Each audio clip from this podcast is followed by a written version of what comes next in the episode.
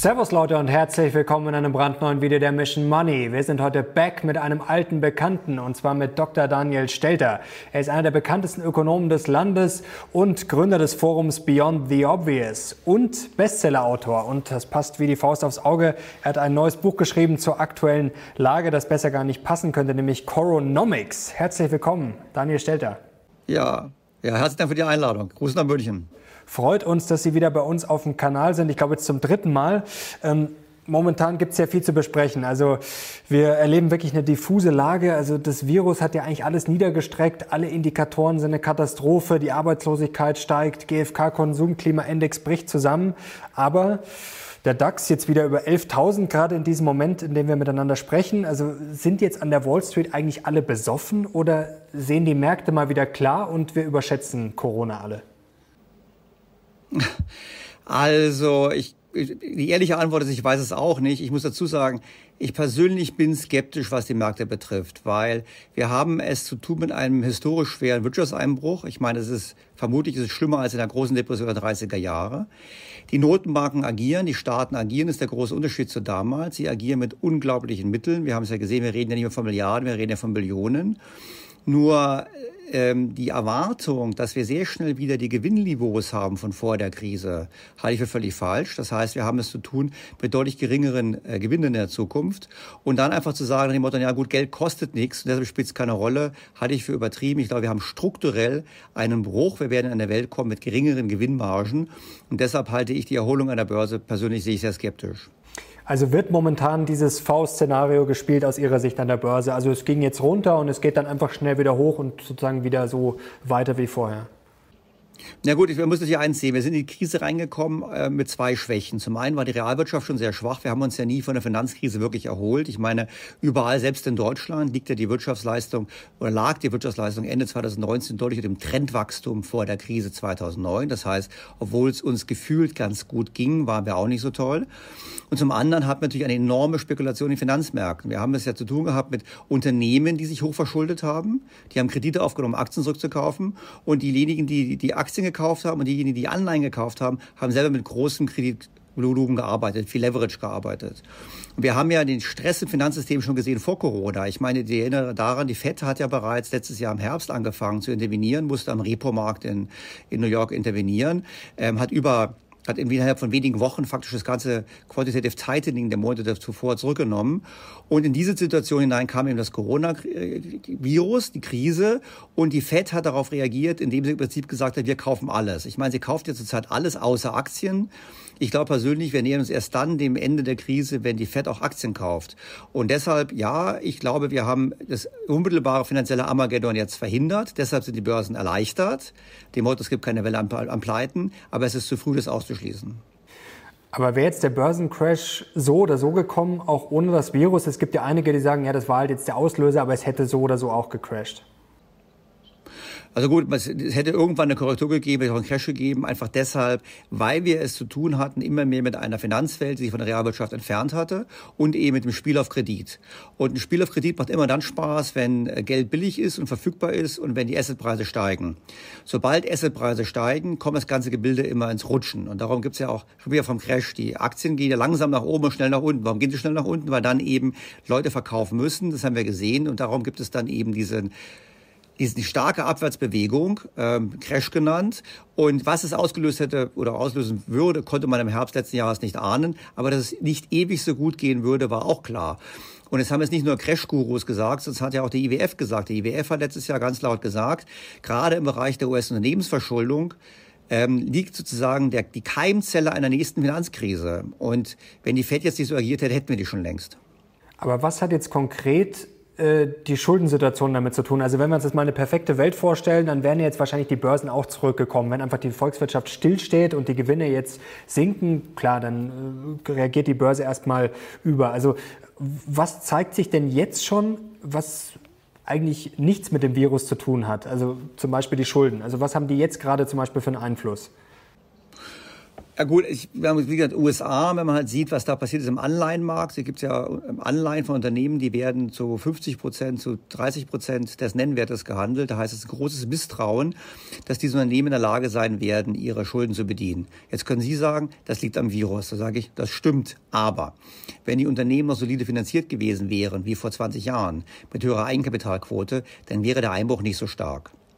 Das heißt, das, hat, das ist das Erste, die Unternehmen sind nicht solide finanziert. Das Zweite ist, viele Marktteilnehmer hatten selber auf Kredit gekauft und mussten deshalb verkaufen und haben damit die Abwärtsbewegung beschleunigt. Ich glaube, das Virus hatte das Zeug gehabt für eine deutliche Korrektur. Es hat sicherlich nicht das Zeug gehabt, um so einen starken, drastischen Einbruch herbeizuführen, wie wir ihn gehabt hatten. Sehr schnell, der war ja schneller der Einbruch als 87 und 1929. Und dass wir jetzt wieder auf den sehr stark gestiegen sind und teilweise wieder auf Werte kommen, die sich schon fast dem Vorkrisen- oder Vor-Corona-Niveau annähern, das muss ich ganz ehrlich sagen, ist eben ein Warnzeichen für mich, weil es zeigt, dass diese ähm, diese Loslösung der Finanzmärkte von Realwirtschaft sich nochmal potenziert hat. Die FED rettet im Prinzip die Spekulanten. Aber wir werden halt sehen in den nächsten Jahren, dass dieser Schock, den wir jetzt erleben, dass wir den nicht so einfach überwinden. Mhm. Sie schreiben in Ihrem Buch, ähm, Coronomics wird kommen, ob wir wollen oder nicht. Was verstehen Sie denn ko äh, konkret jetzt darunter?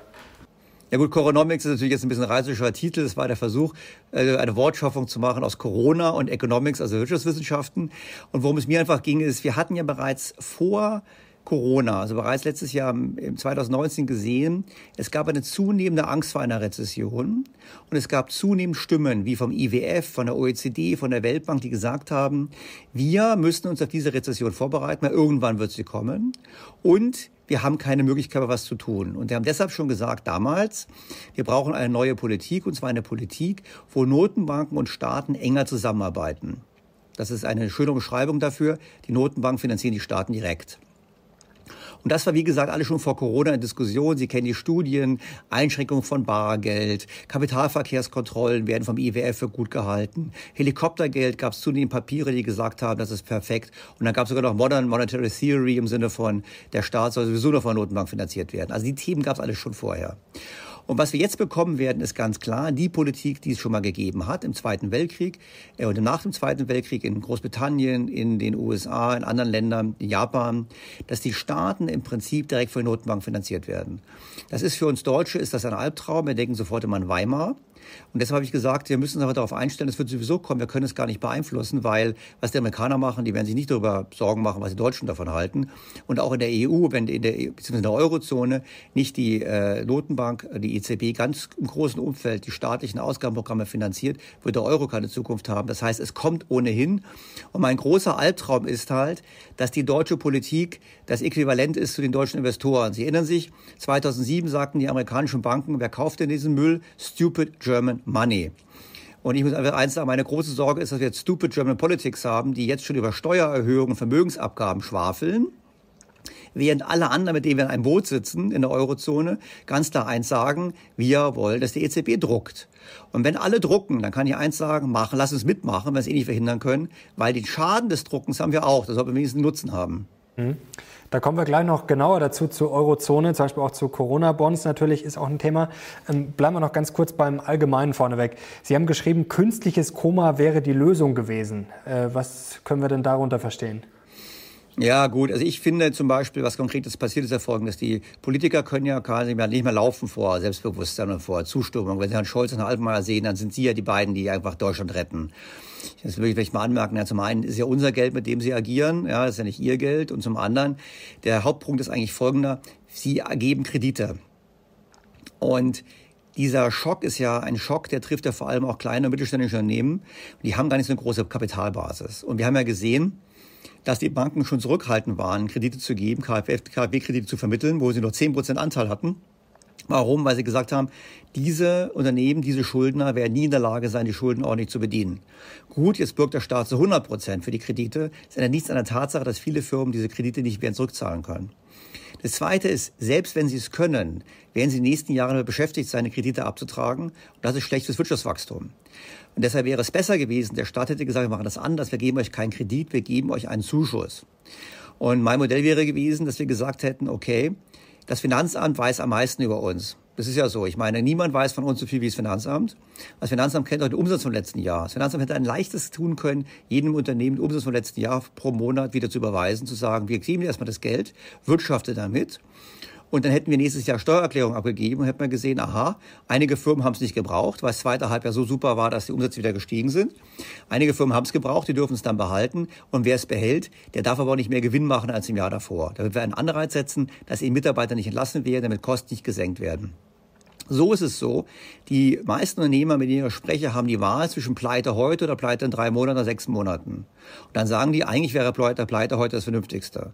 Und das ist der falsche Ansatz. Wir müssen so tun, als hätte es den Schock nicht gegeben. Mhm. Was ist denn jetzt eigentlich die größere Gefahr, dass wir den Lockdown zu lange durchziehen und äh, da jetzt sozusagen alles kaputt machen, zumindest ökonomisch, oder dass wir zu früh aufmachen und dass das Theater dann immer wieder von vorne losgeht, also dass man dann sozusagen dieses W hat, also gut runter, ein bisschen hoch und dann geht es sozusagen immer, ist das noch gefährlicher? Also dass wir dann 2021... Das wäre, das wäre sicherlich noch gefährlicher. Also wenn wir jetzt sozusagen reinkommen in öffnen, schließen, öffnen, schließen, öffnen, schließen, das ist der Albtraum, dann werden wir eine Welle von Pleiten haben, weil Unternehmen auch sagen werden, ich kann gar keine weiteren Darlehen aufnehmen, was soll der Quatsch. Ähm, auf der anderen Seite, jetzt wo wir schon geschlossen sind, würde ich dafür plädieren, dann äh, lieber zwei Wochen zu lange geschlossen zu sein, um eben das zu verhindern, das lohnt sich. Andererseits will ich natürlich auch ganz ehrlich sagen, ich glaube, man kann heute schon sagen, wir haben noch nie so viel Geld aufgewendet, um Leben zu verlängern. Was heißt immer Leben retten? Wir wissen alle, Leben kann man nicht retten, weil wir alle irgendwann mal sterben müssen. Es geht ja um Lebensverlängerungsmaßnahmen. Und wenn wir mal hochrechnen, was wir sozusagen ausgeben, und wenn es jetzt heißt, ja, wir geben Gesamtkosten im Staat von über 1000 Milliarden, wenn wir über die Verluste rechnen, die die Individuen haben, wir alle unsere Einkommensverluste haben und so weiter, könnte man auch zur Aussage kommen, Moment mal, wir geben hier pro Lebensjahr, was wir sozusagen retten, Lebensjahr retten wir dann, geben wir wahrscheinlich schon mehrere hunderttausend Euro, wenn nicht sogar Millionen aus. Bei anderen Themen machen wir das nicht. Ich meine, denken Sie an Straßenverkehr. Wir, wir betreiben nicht den Aufwand, dass wir so viel Geld in die Hand nehmen, dass keiner mehr ums Leben kommt. Wir haben Luftverschmutzung, nehmen wir auch hin, andere Themen nehmen wir hin. Das heißt, ich glaube, wir haben den Punkt jetzt schon längst überschritten, wo es eine wirtschaftliche Entscheidung ist. Ich verstehe, dass es keine wirtschaftliche Entscheidung ist, möchte nicht missverstanden werden, weil es eine ethische Frage ist, die will ich auch gar nicht beantworten. Wir als Gesellschaft haben gesagt, wir wollen das gerne machen, aber ich bezweifle, dass wir in der Lage sind, den Schaden noch länger äh, größer werden zu lassen. Wir müssten eigentlich jetzt umsteuern. Hm. Jetzt haben Sie es vorher schon angesprochen, keine Rückkehr zum Trendwachstum vor der Krise. Aber wenn wir jetzt mal ein bisschen optimistisch denken, also wir erleben jetzt gerade einen Umbruch sondersgleichen. Wir telefonieren jetzt hier auch äh, via Skype. Homeoffice wird jetzt gerade groß gehypt. Äh, Digitalisierung wird jetzt endlich mal vorangetrieben, was wir alle jetzt ja schon seit Jahren gefordert haben, auch hier auf dem Kanal. Wir ja schon öfter auch in unseren gemeinsamen Interviews. Also man hat den Eindruck, da geht jetzt gezwungenermaßen mal was vorwärts. Dann drehen die Leute jetzt gefühlt nach zwei, drei, vier Wochen schon durch. Also die wollen ja alle gefühlt wieder raus konsumieren. Äh, Gibt es dann diese Nachholeffekte? Also könnte das jetzt nicht einfach so eine richtige Welle lostreten oder ist das jetzt auch nach ein paar Wochen aus Ihrer Sicht dann wieder alles verpufft? Also ich glaube, die, ich kann natürlich nicht in den Kopf von jedem einzelnen deutschen Bürger reinschauen. Also meine persönliche Wahrnehmung ist, wenn ich mich im Bekanntenkreis und Familienkreis umhöre, dass es durchaus sein könnte, dass es Strukturbrüche gibt. Also es gab jetzt durchaus auch Leute, die sagen, ach, ich brauche ja gar nicht so viel.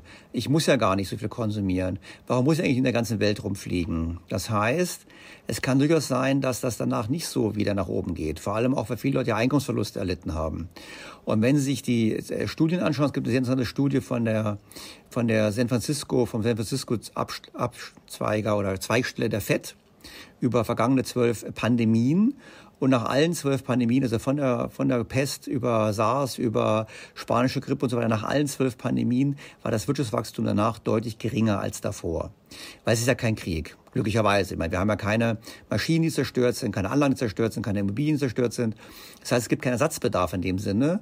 Und die, und die Stimmung dürfte etwas gedämpft sein. Vor dem Hintergrund könnte es durchaus sein, dass eben die Erholung nicht so ist, wie wir es uns wünschen. Und äh, dann werden wir auch Maßnahmen der Politik sehen über Konjunkturprogramme und ähnliches. Das heißt, wir sind lange nicht am Ende von diesen staatlichen Interventionen. Wir wissen immer, bei den Politikern, beim Staat ist das große Risiko, das Gegenteil von gut ist gut gemeint. Und ich glaube, genau in die Phase kommen wir hinein, dass da zu viel eingegriffen wird und wir durch diese staatlichen Maßnahmen noch zusätzlich an Erholungspotenzial verlieren. Mhm. Jetzt kritisieren Sie ja auch schon länger, dass das Produktivitätswachstum eigentlich, ja, man kann sagen, hinüber ist oder schon sehr lange hinterherhinkt, also nicht so, wie es sein sollte. Jetzt würde mich interessieren, warum ist das so? Und Sie kritisieren ja auch immer, dass zu wenig investiert wird. Also jetzt frage ich mich, jetzt fließt da noch mal so viel Geld rein und auch schon seit Jahren eigentlich, wie kann das denn sein, dass da zu wenig investiert wird und dass wir eigentlich immer unproduktiver werden, obwohl ja die Digitalisierung zumindest in vielen Ländern vorangetrieben wird, obwohl ja KI und Robotik und alles äh, gefühlt zumindest voranschreitet. Warum werden wir immer unproduktiver und warum wird nicht investiert? Also, Sie haben es richtigerweise angesprochen, ich, was ich kritisiere, ich beobachte es halt, ich bin unglücklich darüber, weil ganz klar einfach mal den, den Zuschauern nochmal zu erläutern, es gibt zwei wichtige Faktoren, die Wirtschaftswachstum bestimmen. Das eine Frage ist, wie viele Menschen arbeiten, Erwerbsbevölkerung. Da stehen wir jetzt gerade bis in diesem Jahrzehnt vor einem deutlichen Rückgang, der setzt in Deutschland jetzt ein, ganz Europa setzt da ein. Zum anderen ähm, eben Produktivitätswachstum, das heißt im Prinzip, wie viele wirtschaften die Bürger die, oder Leute, die arbeiten pro Kopf oder pro Stunde. Und da ist es in der Tat so, dass die Produktivitätszuwächse weltweit seit Jahren fallen. In Deutschland waren es in den letzten paar Jahren nach Daten des IAB, das Institut für Arbeitsmarktforschung der ähm, Bundesagentur für Arbeit, es war sogar gar kein Produktivitätswachstum da. Wir haben also sehr viele Menschen in Arbeit gebracht. Wir hatten Rekordbeschäftigung, aber die Produktivität war im Prinzip, Zuwächse waren null. Und die sind entscheidend, um zukünftige Lasten tragen zu können. Also um zukünftige Renten ähnliches bezahlen zu können, brauchen wir Produktivitätszuwächse. Darum ist es problematisch. Jetzt zu Ihrer Frage, warum wir die nicht haben. Tja, da streiten die Ökonomen. Die einen sagen, wir messen nicht richtig, weil die Tatsache, dass wir jetzt viel effizienter sind und hier ähm, per Videokonferenz dieses, dieses Gespräch aufzeichnen, statt dass ich nach München komme, erspart mehr Zeit und so weiter. Also das müsste eigentlich Produktivitätszuwächs sein. Dummerweise, wenn es sozusagen sich nicht in Geld niederschlägt, jetzt im konkreten Beispiel zu bleiben, im konkreten Fall, ich plaudere mit euch, ich bekomme nichts dafür, ich zahle nichts dafür, kann man im Prinzip sagen, ja, wir haben vielleicht einen persönlichen Nutzen gehabt, aber der schlägt sich eben nicht in den Zahlen nieder. Das ist die eine Schule. Die andere Schule ist, die sagt, na ja, wir haben diese Produktivitätszuwächse, aber eigentlich äh, ist es verglichen mit den, den Innovationen, die Innovationen der Vergangenheit. Wir haben diese Innovationen wie nicht, wir haben diese Innovationen wie ähm, ähm, Handy und Skype und äh, was weiß ich, was alles gibt. Ähm, aber verglichen mit den Innovationen, die wir vor 100 Jahren hatten, Auto, äh, grundlegende chemische Produkte wie was ich Gummi und ähnliche Dinge, Flugzeuge, das waren viel bahnbrechendere Innovationen und deshalb haben wir heute nicht diesen Produktivitätszuwachs. Da ist wahrscheinlich was dran, aber ich bin nicht so technisch äh, technikskeptisch. Ich glaube, dass viele Technik vor uns liegt, die sich entsprechend auch wird niederschlagen können. Was zum dritten Punkt führt, und das ist eigentlich die These, der ich eher an, äh, anhänge, dass natürlich in den letzten 30, 40 Jahren wir ja nichts getan haben, um ähm, schlechte Unternehmen aus dem Markt ausscheiden zu lassen. Also seit, den, seit Ellen Greenspan werden Krisen konsequent unterdrückt oder verhindert oder es wird sofort interveniert. Geld wird immer billiger. Wir haben deshalb eine Zombifizierung der Wirtschaft. Wir haben also mehr Zombie-Unternehmen, die in der Lage sind, Zinsen zu bezahlen, aber auch nicht zu investieren oder zu innovieren und ähnliches. Das sage übrigens nicht nur ich, das sagt auch die Bank für den Zahlungsausgleich, also jemand, der durchaus oder eine sehr limitierte Institution und das muss ich so vorstellen, wir haben im Prinzip seit Jahren keine kleinen Waldbrände zugelassen. Und damit ist sozusagen immer mehr vom Wald nicht mehr gesund. Das erklärt übrigens auch, warum wir so anfällig sind jetzt in der Krise. Und was jetzt gerade passiert ist, wir verhindern wieder diesen Waldbrand. Das heißt, wir fördern die Zombifizierung nochmal. Vor allem, wenn wir jetzt Unternehmen haben, die sich KfW-Kredite nehmen müssen und dann die nächsten zehn Jahre beschäftigt sind, die abzutragen.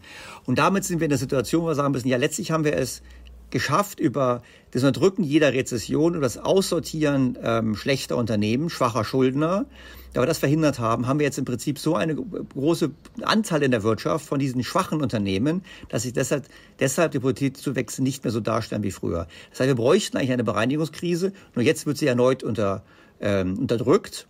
Was übrigens richtig ist, weil wir hätten jetzt sonst eine große Depression. Aber der Preis dafür, den wir haben, ist mehr staatlicher Einfluss, ähm, noch mehr Zombies und damit perspektivisch noch weniger Wachstum in den kommenden Jahren.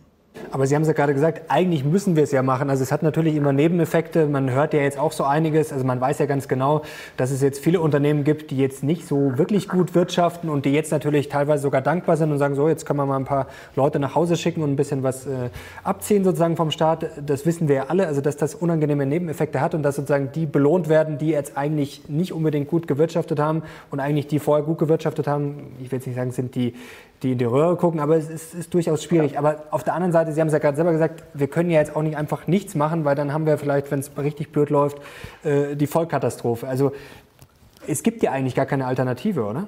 Es gibt jetzt keine Alternative. Wir müssten halt danach schauen. Wir sagen, naja, Leicht sollten wir dann in der Tat äh, aufpassen, wenn die Politiker anfangen und dann Konjunkturprogramme und ähnliches schneiden. Wahrscheinlich müssen wir dann sagen, wir akzeptieren jetzt, dass wir nicht so schnell zum Status quo ante, also zum Zustand davor zurückkehren. Weil dann, wenn es eine schwächere Erholung wird, wovon ich ausgehe, dann würden eben schwächere Anbieter im Markt ausscheiden. Außer der Staat stützt sie dann um jeden Preis. Das ist das große Risiko. Und dann sind wir eigentlich auf einem Weg in die, in die Staatswirtschaft. Und ich muss immer nur lächeln, wenn namhafte Ökonomen sprechen, ja, jetzt ist das Ende des Neoliberalismus. Ganz ehrlich, also Deutschland war nie neoliberal. Das ist einfach Quatsch. Wir haben sozusagen immer einen, einen gut ausgebauten Staat gehabt der allerdings das Problem hat, dass er eben zu wenig investiert hat. Das hatten wir auch gerade eben angesprochen. Sie haben ja gesagt, was haben wir das Problem mit Investitionen? Wir haben das Problem, dass der Staat zu wenig investiert in den letzten Jahren. Die schwarze Null war ja unter anderem ein Ergebnis davon, dass er auf Verschleiß gefahren hat. Und das andere ist, dass unsere Unternehmen in den letzten Jahren zu wenig in Deutschland investiert haben. Die haben mit den Füßen abgestimmt. Die sind dann schon aus Deutschland rausgegangen, weil eben die Rahmenbedingungen in Deutschland nicht mehr gut sind. Mhm. Jetzt ist ja die große Frage, es, es fließt ja Geld rein, gefühlt wie noch nie. Wo fließt das denn hin? Also Einige spekulieren jetzt drauf, natürlich an die Börse, deswegen rechnen die jetzt schon mit Mega-Aufschwung. Wo, wo, wo wird das landen? Na gut, also im ersten Mal, es ist ja sowieso, die Maßnahmen sind ja diesmal, zumindest in Deutschland, ja mehr darauf fokussiert, Realwirtschaft zu helfen. Und da gibt es ja viele Leute draußen, die haben äh, als Selbstständige vielleicht im letzten, letzten Jahr pro Monat 4.000 oder 5.000 Euro verdient. Das tun sie jetzt nicht. Das bekommen sie eine Einmalzahlung vom Staat. Das heißt, die haben weniger Einkommen. Die kriegen Geld ersetzt vom Staat, da fließt das Geld hin. Wir haben Steuerausfälle, das sozusagen, das fließt sozusagen Geld in die Taschen der Bürger, die aber sonst mehr Geld gehabt hätten, wenn der Schock nicht gewesen wäre. Das heißt, was ganz anderes. Das heißt, das Geld fließt jetzt nicht unmittelbar so in die Finanzmärkte. Das ist anders in den USA, wo eben die FED ja mit massiven Maßnahmen äh, interveniert. Und wenn jetzt die FED Junkbonds kauft, kauft über Fonds, dann rettet sie im Prinzip Private Equity Firmen und ähnliche. Kann man sagen, ja gut, macht man das? Muss man meines Erachtens nicht unbedingt machen, aber macht das eben, das Finanzsystem zu stabilisieren. Aber das Geld fließt erst einmal, ersetzt das Einkommensausfälle in der Realwirtschaft und deshalb äh, glaube ich nicht, dass es richtig ist, davon auszugehen, dass es alles in die Börse fließen, äh, den Weg finden wird. Ein bisschen schon. Und ich, wie gesagt, ich, wir haben es am Anfang diskutiert. Ich glaube jetzt aktuell ist die Börse etwas zu optimistisch, was die künftige Gewinnentwicklung betrifft und denkt, ach na ja, da haben wir zwei Quartale nichts, danach ist alles wieder vorher. Ich glaube eben, wir kommen nicht zurück.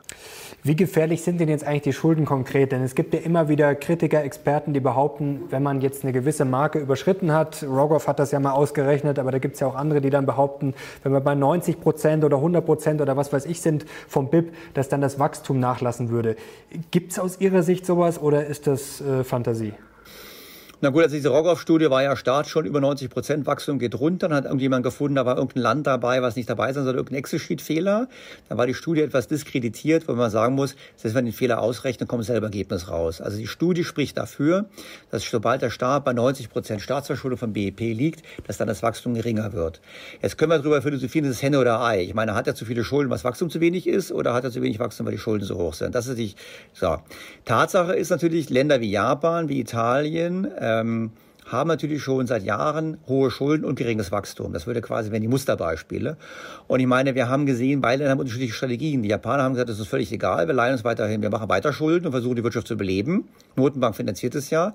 Ergebnis ist trotzdem schwaches Wachstum, was übrigens an der Demografie liegt, weil das Wachstum des BIP pro Kopf, also die Produktivität ist in Japan gar nicht mal so schlecht verglichen mit uns, in Italien sehen wir es andere. Die Italiener haben eben nicht die Möglichkeit mehr gehabt, dass die Notenbank das finanziert, weil sie im Euro sind, haben seit Jahren versucht zu sparen. Das nennt man diesen Primärüberschuss. Haben also einen Teil der Zinsen, die sie zahlen müssen, echter Steuern gezahlt. Ergebnis ist miserable Wachstumsrate und noch höhere Schuldenquoten. So oder so spricht es dafür, hohe Schulden sind schlechtes Wachstum, was eben mein Punkt von vorher nochmal bestärkt. Nach der Krise haben wir alle noch mehr Schulden. Wir hatten ja vorher schon zu hohe Schulden wenn man es von Deutschland und Holland absieht und der Schweiz. Ähm, das heißt, wir kriegen dann in Europa noch schlechtere Wachstumsraten und damit wird der Druck deutlich wachsen, auf die Politik da zu intervenieren, etwas zu tun. Aber was ist denn jetzt konkret gefährlich an den Schulden? Denn es gibt ja auch immer wieder die, die Weisheit, sage ich jetzt mal, dass sich ein Staat in seiner eigenen Währung, also nur in der eigenen, eigentlich unbegrenzt verschulden kann. Also was hat das denn denn direkt für einen Einfluss auf die Unternehmen, sage ich jetzt mal? Also ja gut, auf Unternehmen. Fangen wir mit dem Staat an. Der Staat, jeder Staat mit einer eigenen Notenbank kann nicht pleite machen, im Zweifelsfall druckt er. So. Dann gibt es natürlich eine andere Pleite. Die andere Pleite ist eben, dass ich mein Geld entwerte. Wenn ich eben mit, äh, entwerte mit Geld bezahle, dann habe ich zwar nominal nicht pleite gemacht, aber der Gläubiger hat trotzdem Geld verloren. Es gibt keinen Weg, wie ich schuldenlos werde, ohne dass jemand was dabei verliert. Also gut, eine Möglichkeit, ich spare, ich spare und zahle zurück, das machen die Deutschen. Ähm, führt dazu, dass sie eben hohe Abgabenlasten haben. Wir wissen, dass wir haben rekordhohe Abgabenlasten in Deutschland und die Zinsersparnis hat der Staat behalten und wir haben die Zinsersparnis bezahlt, weil wir eben die deutschen Sparer weniger Zinsen bekommen haben in den letzten paar Jahren. Sie können Inflation versuchen, wenn es einfach möglich wäre, hätten wir die schon lange. Wir haben in den letzten paar Jahren gesehen, Notenbanken probieren alles Inflation zu erzeugen, aber es ist schwer, sie zu erzeugen. Es klappt einfach nicht so einfach. Und dann gibt es die Möglichkeit zu sagen, okay, ich mache Schuldenschnitte, ist, ist unpopulär, oder ich mache eben äh, Vermögensabgaben, ist auch unpopulär, also in den meisten Ländern. Das heißt, was wir erleben werden in den nächsten paar Jahren, ist in der Tat, wir gehen Richtung Notenbank. Die Notenbanken werden immer mehr von diesen Schulden aufkaufen werden die Konjunkturprogramme finanzieren, ungeahnten Maße wie im, nach dem Zweiten Weltkrieg oder während des Zweiten Weltkrieges. Und dann ist die große Frage, ja, gibt es dann doch mal Inflation?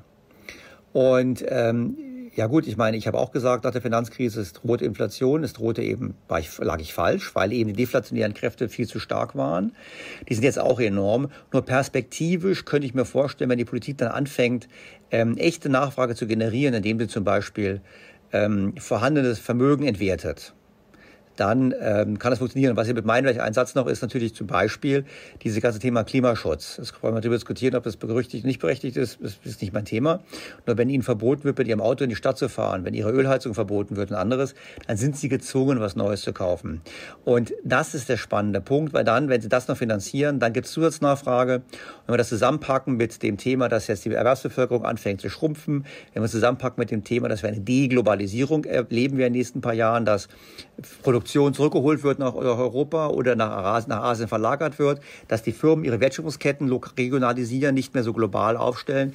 Dann haben wir quasi höhere Kosten, verknapptes, verknapptes Angebot, äh, mehr Nachfrage und viel Geld. Da kann ich mir schon vorstellen, dass wir in den nächsten paar Jahren Inflation sehen. Was ist denn ein Risiko aus Ihrer Sicht, was momentan so gut wie gar niemand auf dem Zettel hat? Dass vielleicht die Schwellenländer, der Ölpreisschock, der noch ja. was nach sich zieht. Also ich, ich wollte gerade sagen, meine, die, die, Risiken, ich glaube, niemand auf dem Zettel, dann würde ich ja, wenn ich, wenn ich ja wirklich der Einzige sehen würde, ich glaube, ich bin nicht was Einzige sehen, würde ich jetzt glaube, ich glaube, alles, die, die werden gesehen. Also ich meine, was haben wir denn für Risiken? Ein Risiko ist, das Virus kommt zurück und es gibt keine Immunität. Und es gibt keine Möglichkeit zu impfen, es wird auch kein Medikament funktionieren. Das wäre sozusagen der Worst Case, ein Dauerzustand, der würde uns nachhaltig belasten, weil es würde das Leben nachhaltig beeinflussen. Anderes Risiko ist natürlich Emerging Markets. Ganz klar, Emerging Markets sind ja, wie wir alle wissen, sehr hoch in US-Dollar verschuldet. Wenn also jetzt die US-Fed da nicht entsprechend weiter hilft. Wenn Trump sagt, wir müssen das quasi mit ähm, Protektionismuspolitik ähm, ähm, ver verbinden, das Risiko besteht, dann wäre die FED nicht mehr sozusagen als ultimative äh, Feuerwehr für die Weltfinanzmärkte vorhanden. Und dann könnte da sicherlich eine Krise ausbrechen. Auch die Frage, was kann der IWF machen, lässt man den IWF machen und so weiter. Also da gibt es sicherlich ein Risiko. Das andere Risiko liegt eben darin, dass die Börsen erkennen, dass die Gewinne nicht zurückkommen, dass es dann noch eine deutliche Korrektur gibt. Und dann kommt das Risiko hinzu, dass eben, wenn es verlängert wird, selbst die Notenbanken keine Konkurse mehr werden verhindern können. Und wenn wir erstmal wirklich eine Welle von Pleiten bekommen, dann wäre das in der Tat der Auftrag zu einer sehr, sehr schweren Rezession oder gar Depression weltweit. Das ist sozusagen das schlimmste Szenario. Kommt das soweit? Weiß ich nicht. Äh, würde ich jetzt darauf setzen, alles ist super und dieses Szenario kann gar nicht eintreten, auf keinen Fall. Wie sehen Sie denn jetzt eigentlich den Bankensektor aufgestellt? Denn natürlich mit dem Virus haben jetzt die wenigsten gerechnet. Man schreibt ja dann oft die alten Risiken fort und eigentlich haben ja alle immer aufs, auf die Banken geschaut, was ja auch grundsätzlich nicht verkehrt ist. Sind die jetzt besser aufgestellt als äh, nach der, vor der Finanzkrise oder geht das jetzt dann auch wieder von vorne los, wenn dann alles schief hängt? Ja, gut, da müssen wir natürlich mit den richtigen Bankenexperten sprechen. Meine Einschätzung ist folgende. Die US-Banken stehen deutlich besser da, weil sie eine andere Politik gefahren haben in den USA. Sie haben ja damals erst zwangskapitalisiert, dann haben sie die Konsolidierung im Markt zugelassen und die Fed zahlt ja den Banken ungefähr 40 Milliarden Dollar im Jahr Zinsen. Das heißt, die werden ja quasi von der Fed auch noch mit Gewinnen ähm, ausgestattet. In Europa ist das anders. Wir haben die Banken nicht rekapitalisiert. Wir haben ein weitaus überdimensioniertes Bankensystem. Äh, wir haben dort die Bilanzsumme etwas gesenkt, aber längst nicht in dem Maße. Wir haben vor allem darauf gesetzt, dass die Zeit das Problem löst gelöst, haben die Buchhaltungsregeln geändert, etc. etc. Vor dem Hintergrund war das Bankensystem schon immer angeschlagen. Ähm, und das haben Sie auch in Aktienkursen gesehen. Ich meine, die Banken haben ja schon vor Corona ungefähr bei dem halben Buchwert notiert. äh, dann Vertrauenszeugnis des Kapitalmarktes sieht anders aus, als wenn man zum halben Buchwert notiert. Also ist ganz klar so, schwache Kapitalbasis, schwaches Geschäftsmodell, erodierende Gewinne wegen der Null- und Negativzinspolitik der EZB, erhebliche Überkapazität, nicht bereinigte Verluste aus der Finanzkrise. Ja, ich meine, egal was da kam, die Banken konnten es eh nicht verkraften und jetzt können sie es auch nicht verkraften. Das heißt, auch da will ich nicht ausschließen, dass wir ähm, in den nächsten paar Wochen und Monaten auch über Bankenrettung reden werden. Und dann werden irgendwann auch die Deutschen realisieren, dass ähm, ähm, die, die Überlegung, sowas mit Steuergeldern oder mit eben Vermögensabgaben oder ähnlichem zu bezahlen, völliger Quatsch ist. Das kann nur die EZB machen und sie wird es auch machen. Jetzt äh, ist natürlich auch Europa immer wieder ein Thema. Die Euro-Krise, da machen sich ja auch viele Sorgen, gerade eher auf Italien, Spanien. Man hat ja jetzt gesehen, wie die nochmal zusätzlich extrem leider gebeutelt wurden durch das Virus jetzt oder immer noch gebeutelt werden. Jetzt schreiben Sie in Ihrem Buch von bessere EU als Antwort. Was meinen Sie damit? Was müsste jetzt konkret besser werden? Ja gut, ich habe zwei Dinge. Ich glaube, ich habe über Euro oder über EU. Fangen wir mit EU an. Ich glaube, die EU das ist meine persönliche Sicht. Bei der EU ist es ja so, dass äh, die äh, EU-Politiker immer sagen, auf jeder Krise, die, haben auf jedes Problem gibt es eine Antwort, nämlich mehr Integration. Also der Philosoph Paul Watzlawick hat immer gesagt, jemand, der einen Hammer, jemand, der einen Hammer hat, ist jedes Problem quasi eine, ein Nagel. Also man muss immer draufhauen. Also immer Nagel und immer hammern. Und die, ähm, in, der, in der EU heißt es immer, ja, jedes Problem heißt mehr Integration. Und ich glaube eben, es ist falsch, weil wenn Sie Umfragen anschauen, dann ist ja die, äh, die Zustimmung zur EU in Deutschland sehr groß, aber in anderen Ländern ist es deutlich schlechter. Ich meine, die Briten sind jetzt ausgetreten, aber die Briten waren bei weitem nicht die skeptischsten. Die, die Franzosen waren weiter skeptischer, was die EU betrifft. Das heißt, zu glauben, dass wir jetzt über immer mehr Integration die Probleme lösen werden, halte ich für falsch.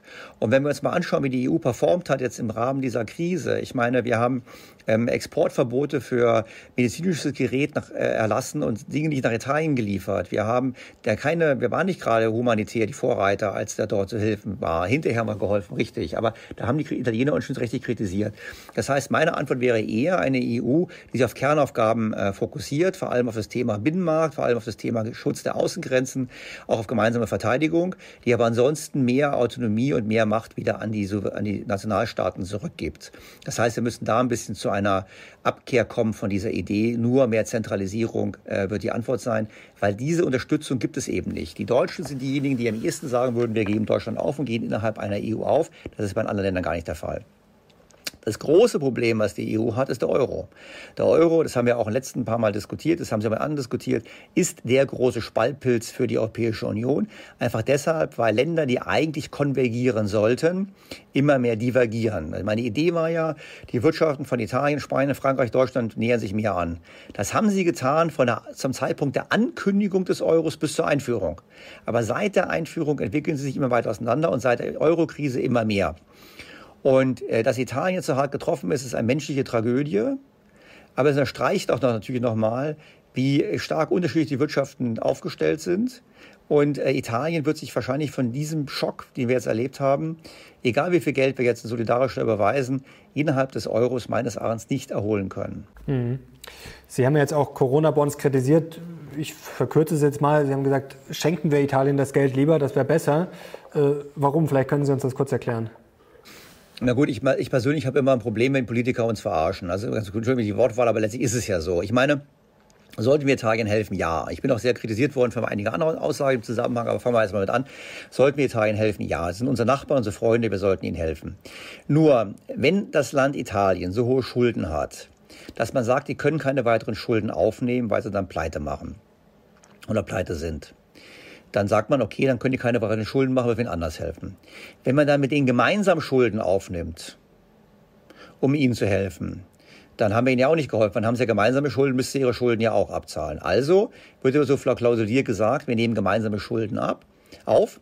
Wir, das Geld fließt nach Italien und nach Spanien, anderen getroffenen Ländern, aber alle tilgen nach Wirtschaftskraft. Und wenn ich jetzt mal die, ich nehme mal die Eurozonenzahl, EU ist ein bisschen anders, wenn nur an der Eurozone das machen, der Anteil Deutschlands am BIP der Eurozone liegt bei 29 Prozent. Wenn wir also 1000 Milliarden aufnehmen und wir tilgen nach Wirtschaftskraft, dann tilgen wir davon 290 Milliarden. Und wenn das die 1000 aber ausschließlich nach Italien und Spanien fließen würden, dann haben wir faktisch den Italienern 290 Milliarden geschenkt. Aber wir haben es verpackt, so dass wir als Schenker nicht wissen, wie viel wir schenken, also die Bürger es nicht wissen und die Italiener wissen nicht, wie viel sie geschenkt bekommen. Und ich finde immer, wenn man was schenkt, dann sollte man das so tut, dass man weiß, man schenkt was und auch so tut, dass der Beschenkte weiß, er bekommt es geschenkt. Erstens. So. Darüber hinaus, glaube ich, wenn wir diese Anleihen machen würden, blieb es ja nicht dabei, sondern steigen wir ein in gemeinsame Anleihen auch in Zukunft. Und haben wir genau denselben Mechanismus wieder.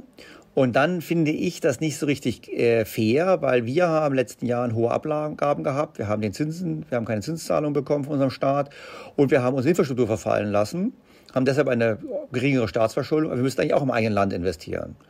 Und deshalb plädiere ich in meinem Buch dafür zu sagen, na gut, lasst uns solidarisch sein auf zwei Weisen. Zum einen, lasst uns doch statt jetzt neue Schulden zu solidarisieren, die eh nicht bezahlt werden können, lasst uns doch von allen Euro-Staaten Schulden poolen, vergangene Schulden. Ich habe jetzt mal genommen, er ambitioniert 75 Prozent vom Bruttoinlandsprodukt. Da würden aber eben Deutschland und Holland auch mitmachen können. Und wir poolen die alle und wir laden diese bei der EZB ab, was sowieso passieren wird. Dann werden die Italiener entlastet um 75 Prozent vom BIP, wir aber auch. Also alle hätten quasi zur Wirtschaftskraft gemeinsam sich entschuldet und dann könnten wir im Land investieren. Wir könnten sogar dann noch sagen, und darüber hinaus schenken wir euch in Italien noch Geld, weil es uns so gut geht, weil wir so nette Europäer sind. Aber das zu verpacken in irgendwelchen Anleihen, das erinnert mich an die Griechenland-Rettung. Schauen Sie, die Griechen sagen, super, wir sind gerettet worden, wir haben eine real niedrige Schuldenlast, sagt man immer. 180 Prozent steht auf dem Papier, aber alle wissen, faktisch, weil es spät zurückgezahlt wird und weil es zinsfrei ist, ist die echte Verschuldung viel tiefer. Also die Griechen jubeln über die Schuldenerleichterung. Bei uns jubeln die Politiker, wir würden Geld damit verdienen. Ich kenne keinen Fall, wo beide Leute mit Geld verdienen. Also wenn einer gewinnt, in dem Fall, muss der andere verlieren. Aber da werden wir halt auf gut Deutsch, erzählen sie uns Märchen hier. Und mit den Corona bei uns wäre genau dasselbe. Es ist eine Maßnahme, um wirkliche Transfers von Vermögenswerten zu verschleiern. Ich finde, wir sollten helfen, aber wir sollten es noch offen sagen. Jetzt haben Sie auch geschrieben von Corona als Katalysator für den Wandel. Bleiben wir noch ganz kurz beim Euro. Wäre das vielleicht jetzt auch mal die Chance, wenn Sie da sehr kritisch sehen, vielleicht, dass man den Euro jetzt einmal auch mal ich will jetzt nicht sagen los wird, aber dass man vielleicht einfach mal sagen könnte, okay, jetzt ist Krise, jetzt muss alles überdacht werden. Also wären Sie dafür, den Euro zu behalten oder jetzt vielleicht auch mal zu, zu, zu diskutieren? Ein Kollege Thomas Mayer hat das vor kurzem gesagt, dass eine Reform des Euro jetzt nicht mehr ausgeschlossen werden sollte. Ähm, wenn Sie sich jetzt aussuchen könnten, würden Sie sagen, ja, dann lieber weg damit. Also ich Ich würde sagen, also erstens sollten wir solidarisch sein, Hilfe zeigen und wir sollten vergangene Schulden gemeinsam polen. Erstens. Zweitens sollten wir in der Tat einen Ausstieg aus dem Euro ermöglichen. Die Modelle gibt es ja, Parallelwährung und ähnliches. Das muss aber geordnet erfolgen und friedlich erfolgen. Wenn das chaotisch erfolgt, haben wir eine, einen Crash an den Finanzmärkten ungeahnten Ausmaßes. Also das war, wir haben vorhin mich gefragt, an was denkt man jetzt nicht? Ich glaube, was die Finanzmärkte jetzt nicht eskontieren, ist ein Austritt Italiens aus dem Euro in ungeordneter Art und Weise, weil dann haben wir eine Krise in den Finanzmärkten, die alles in Schatten stellt.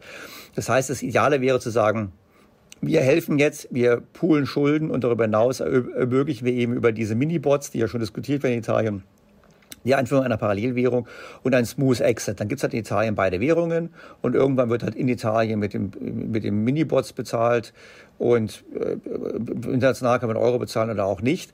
Ähm, und das wäre meines Erachtens der beste Weg. Der Euro wird nicht auf alle Ewigkeit überleben können, aber der politische Wille, ihn zu erhalten, ist gigantisch. Das Problem der ganzen Sache ist nur, er ist ein Spaltpilz für Europa und er wird dazu führen, dass das Wachstum weiterhin tief bleibt und letztlich auch am Ende zu erheblichen Wohlstandsverlusten für alle Beteiligten. Mhm. Jetzt fordern Sie auch äh, Neustart der Finanzordnung, haben Sie geschrieben, radikale Ideen. Vielleicht ganz kurz, was, was, was muss denn jetzt noch passieren? um die Welt ja, gut, ich glaube, was, besser zu machen. Ja gut, ich meine, äh, radikale Idee ist letztlich zu sagen, komm, wir, wir müssen erstmal anerkennen, die Notenbanken werden die Staaten direkt finanzieren. Und jetzt kann man es für uns Deutsche ein bisschen verpacken, damit wir es nicht merken, aber es wird passieren.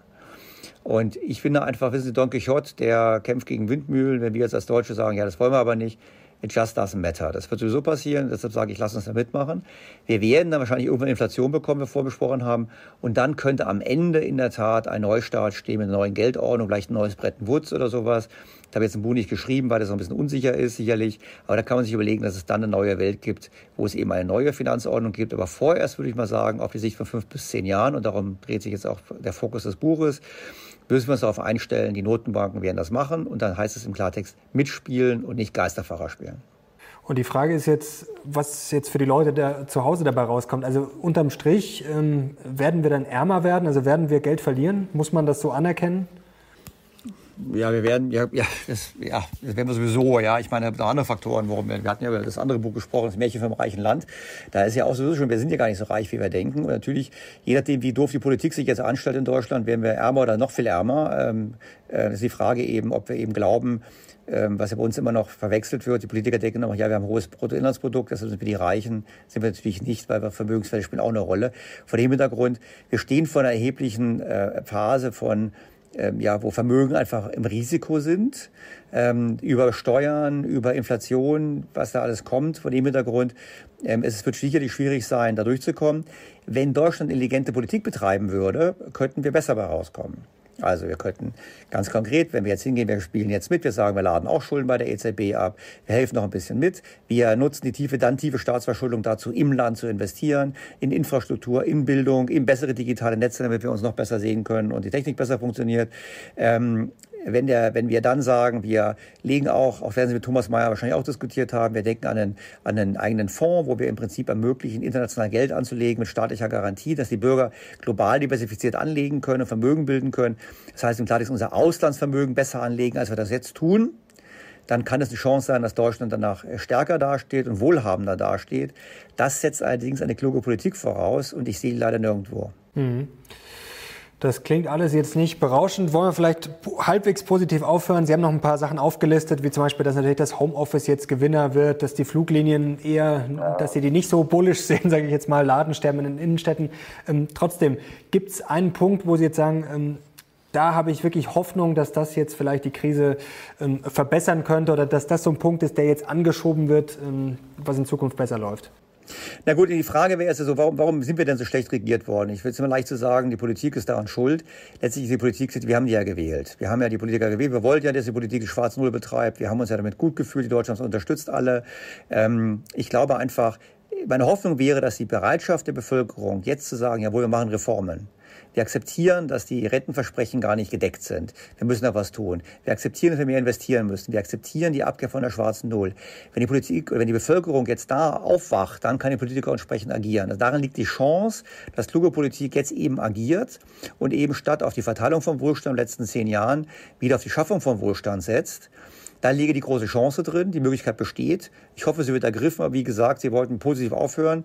Fällt mir schwer, weil ich einfach wenig Hoffnung habe, dass unsere Politiker das machen werden.